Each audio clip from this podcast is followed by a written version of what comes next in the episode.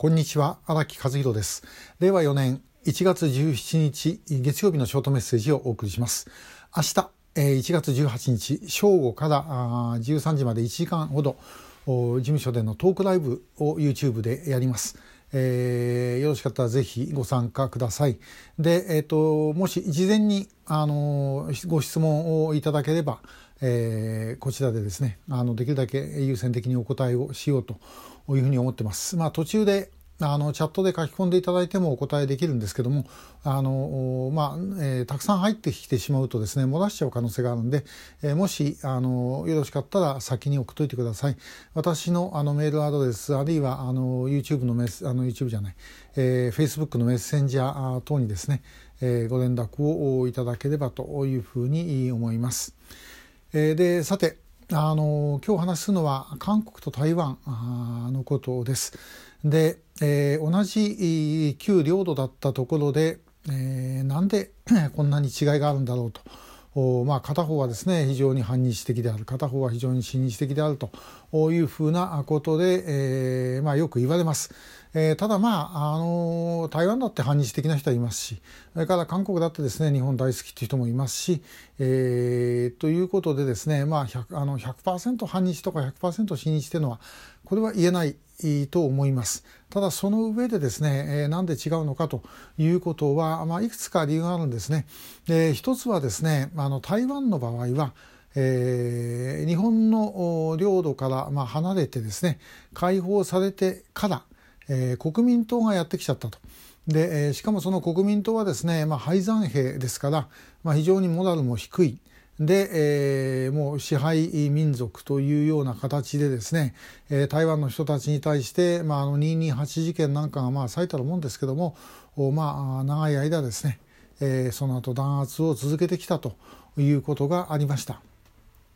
で、えー、ある意味で言うとあの敵の敵の味方は敵なところがやはり日本に対する行為にもつながってきてるんではないかということが1点それからあの韓国の場合はですね、えー、日韓併合があの1910年で、えー、そして解放が45年で35年間ですね、えー、これに対して台湾の場合は1995年にあの日本の領土になってますから、えー、50年間ということで15年間の差があると。これもですねやはりあの大きな違いだろうと思います。それからあのもう一つは台湾の場合は、まあ、毛外の地ということで、えーまあ、当時の新国の中でも、まあ、本当にあの外れの外れ、えー、という感じだったわけですね。でこれに対してあの朝鮮半島の場合は国丸ごとですから、えーまあ、あの日韓併合の時にですね、まあ、条約を結んで、えー、一つの国になったということで、えーまあ、考えると、まあ、その国が奪われてしまったという気持ちが、えー、より当然強かったということがあります。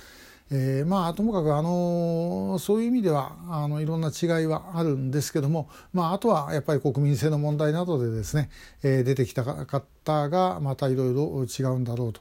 まあ、日本は台湾よりは韓国の方がある意味で韓国というのは当時の朝鮮ですね、えー、の方が気を使ってたことは間違いがありません。で、えー、本当は これも変な話なんですけど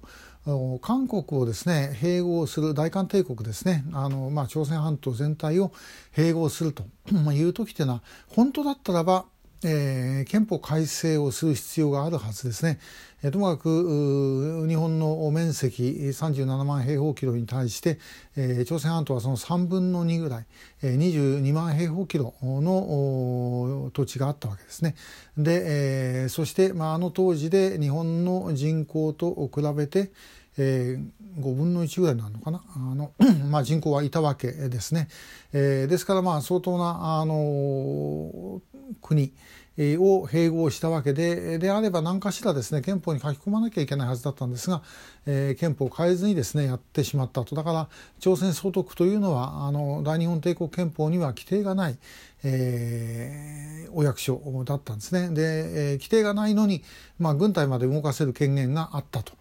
いうことです。えー、まあこれも変な話まあともかくまあそんなことをですねあんまり細かいことをいろいろ言ってたらばきりがない、えー、わけですけれどもまあ朝鮮半島と台湾というのは、まあ、非常にですねそういう意味では比較対象をするのは面白いです、えー、我々の研究者の立場でもどうしてここがこういうふうに違うのかというようなことをですね、えー、研究する対象としてはまあ非常に面白いのではないだろうかと思います。で、えー、今韓国は